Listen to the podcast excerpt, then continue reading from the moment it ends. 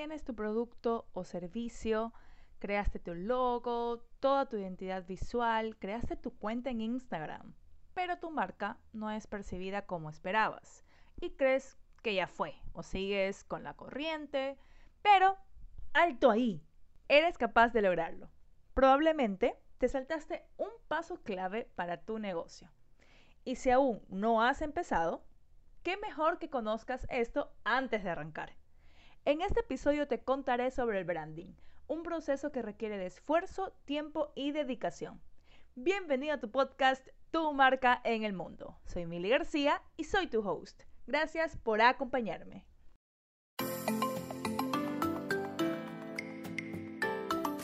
Primero lo primero. ¿A qué nos referimos cuando hablamos de una marca? Pues bueno, una marca no es el logo que vemos. Realmente es la percepción que tiene el consumidor cuando escucha o piensa en el nombre, servicio o en el producto que tú o tu empresa brinda. Es decir, lo que se dice de ti cuando tú no estás presente. He hablado de este concepto relacionado a la marca personal, pero también aplica para la marca comercial. Y esta imagen que se crea el, consumidor o el cliente o el, cliente potencial es influenciada por diversos elementos, las palabras, la creatividad que rodea eh, todo lo que tú realizas y que se convierten en estas piezas fundamentales para la creación de tu marca. También hay que tener en consideración que probablemente tu marca vaya evolucionando con el tiempo porque depende también de del comportamiento de los consumidores. Eso es algo que ya lo vas a ir un poco captando una vez que empieces y que estés en la cancha y que vayas ya relacionándote con tu público y des a conocer tu marca como tal. Pero para esto tienes que tener claro que el objetivo principal del branding, de todo este proceso de construcción de marca, es lograr que los clientes potenciales vean la marca como el único proveedor de la solución para su problema o su necesidad. Por eso es que tú ves que pueden haber muchas marcas de ropa deportiva, pero tú siempre te vas a inclinar por una, o por lo menos la mayoría de veces, llegando inclusive a poderla recomendar a los demás. Puede ser que tú te inclines por una marca local, y que compruebes su calidad, que te guste cómo se ajuste tu cuerpo, eh, su funcionalidad y termines eh, recomendándola. O puede ser alguien que consume marcas eh, de afuera o marcas ya muy conocidas como Nike, Adidas y que te inclines hacia una. Por ejemplo, yo en alguna ocasión escuché a una chica argentina que yo sigo y que mencionaba que ella le gustaba mucho comprar el, la sección de Victoria's Secret Love Pink, que ella misma había comprobado que era desastrosa, pero que inevitablemente ella se relacionaba con el concepto de la marca, con los valores que ellos representaban y con todo este concepto que iba alineado a ella. Por lo tanto, la seguía consumiendo, así sea que ella tenga en cuenta que es, era una pieza que le iba a durar menos de un año. En este proceso, quien está en el centro es tu cliente, porque debes comprender sus necesidades y deseos. Pero adicional, por supuesto que también tienes que involucrar qué es lo que buscas tú. ¿Por qué creas la empresa que creas? ¿Por qué existe? ¿Qué es la empresa que crea? ¿Qué representa? ¿Cuáles son los valores que tú vas a defender? ¿Por qué esto es tan importante de tenerlo en cuenta inclusive antes de crear un logo. Porque son las bases, son los fundamentos. Inclusive a partir de los drivers que tú definas, de eh, los valores, el propósito de tu marca, a partir de eso tú vas a poder definir cuál va a ser tu identidad visual. Muchas personas empiezan por ahí cuando la identidad visual realmente en todo este proceso de branding no es este, el primer paso es un poquito más adelante, si es obviamente uno de los principales, pero si no tienes definido esto, vas un poco solo a guiarte por el gusto hacia un color determinado o hacia una fuente determinada, hacia unos iconos determinados. Y eh, algo que, que a veces se pierde en el camino y que más que todo para emprendedores no siempre está muy claro, y lo digo porque he conocido de estos casos, es que la marca se transmite a lo largo de cada punto de contacto con los consumidores, con los clientes, con los clientes potenciales. ¿Y por qué nombro a los tres? Es válido diferenciarlos. Porque también esto nos lleva a crear una estrategia determinada para cada uno. O sea, el consumidor es la persona que ya te compra el producto. Un cliente, por el contrario, es quien lo compra habitualmente en la misma empresa. Como el ejemplo que les puse de las eh, marcas de ropa deportiva. Es como que las personas ya encontraron la ropa deportiva que les queda bien, que, es cómoda y van siempre a ese lugar. al contrario, que un consumidor es quien puede ir probando por varias tiendas, te compró el producto, te consumió. Pero el cliente ya es alguien un poco más fiel, alguien que va constante o habitualmente a tu empresa, a tu local, este, o contrata tu servicio inclusive, y lo puede llegar a recomendar. En cambio, el cliente potencial es quien está más propenso a interesarse en tus productos o servicios.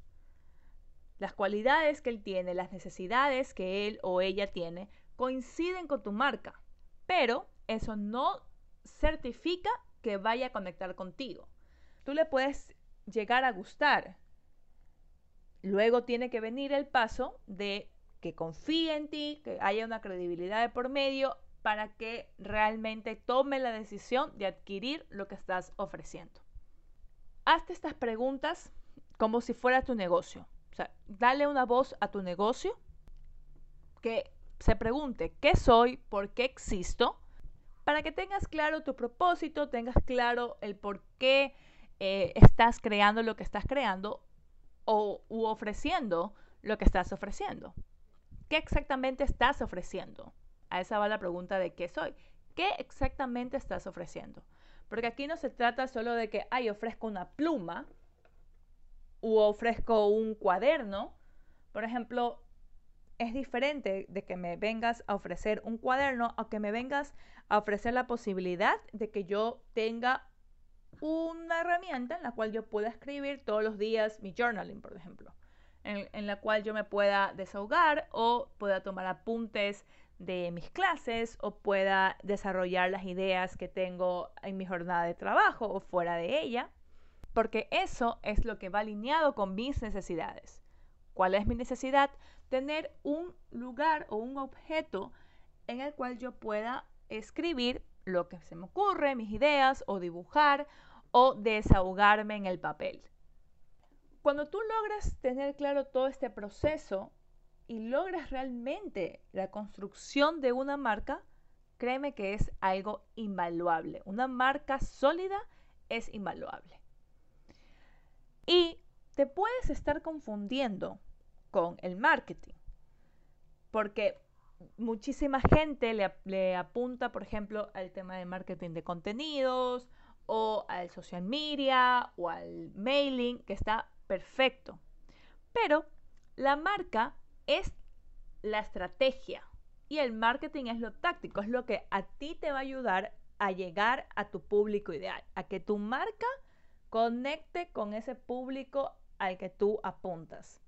Y una mala estrategia de marca o no tener una en lo absoluto, va a tener repercusiones claras y fuertes en tu negocio. Una vez que tengas clara tu marca, ahí viene el siguiente paso de trabajar en la conceptualización, que está incluido el logo, mensajes, las cuentas en redes sociales, el mailing, etc. La marca es algo mm, que como te decía al inicio, va más allá de un logo, porque está presente en cada punto de contacto con tu cliente. Desde el desarrollo del producto, su embalaje, su exposición, todo. Y con esto se logra llevar la estrategia, aterrizar la estrategia, de que todo lo que tú piensas realmente puedas transmitirlo al cliente, porque si tu mensaje no, no está claro, no va a haber una conexión o puede haber una mala interpretación de tu marca. Las personas compran el cómo vendes, el cómo lo vendes, más que lo que vendes en sí. Y un área clave en este proceso es el de recursos humanos. ¿Por qué? Porque ellos son los responsables de convocar a nuevas personas a tu empresa y deben ser personas que no solo cuenten con, los conocimientos necesarios, sino que se alineen con tu marca, con lo que es, con su propósito, con lo que defiendes, con sus valores. Debes trabajar eh, y, y, por eso es que la conceptualización inicial, todo este proceso de branding como tal, es tan importante porque debes lograr transmitir los valores de tu empresa. La comunicación, tener en consideración cuál va a ser la percepción o cuál puede ser la percepción de tus empleados, de tus clientes, de tus proveedores, de tus compañeros. Generar el proceso de experiencia que tendrá tu negocio con sus stakeholders, que son los que un poco te acabo de mencionar, pueden haber, por supuesto, que más. Entonces, aquí no es solo como la experiencia que lleva el cliente, sino que realmente, por ejemplo, tus colaboradores se logren conectar porque ellos van a ser los responsables de poder llevar el mensaje hacia el cliente.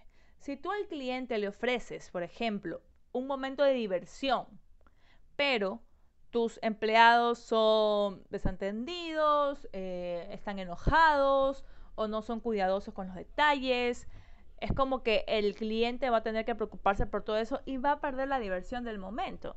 Mucho peor si, por ejemplo, fuera en un momento de relajación, que quiera ir a un spa y que hayan cosas que lo molesten al cliente, tenga una mala experiencia en el pago, porque, por ejemplo, puede tener una experiencia maravillosa desde que ingresa, se le da el servicio, es bien atendido, se le dan bebidas, comidas, todo, pero si al momento de pagar eh, no valió el DataFast o le dicen que no, disculpen, no aceptamos, no aceptamos tarjetas, solo efectivo y no se le fue comunicado desde antes, o se le dice, ah, ya, pero si pagas en tarjeta te subo tanto por ciento, son experiencias que pueden inevitablemente dañar la imagen que en un inicio tuvo eh, este cliente o consumidor.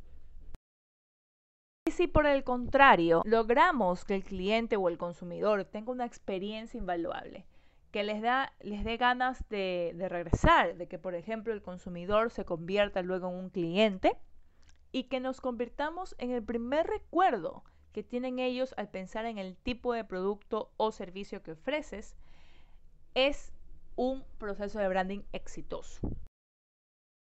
El fin de todo esto es lograr diferenciar tu producto frente al resto, pero a través de los valores que representa, exponiendo su valía inmaterial, eh, poner eh, muy claro cuál es la importancia en todo este proceso de, marca, que el, que el, cliente tenga clara, claro cuál es la importancia del producto, por qué realmente él lo necesita, por qué ese y no otros más que, ay, mi competencia está haciendo reels y yo no, o ellos están haciendo bailes de TikToks y yo no, ¿qué voy a hacer?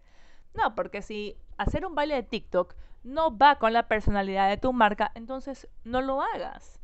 Porque si tu público objetivo va con tu personalidad de marca, probablemente los termines ahuyentando.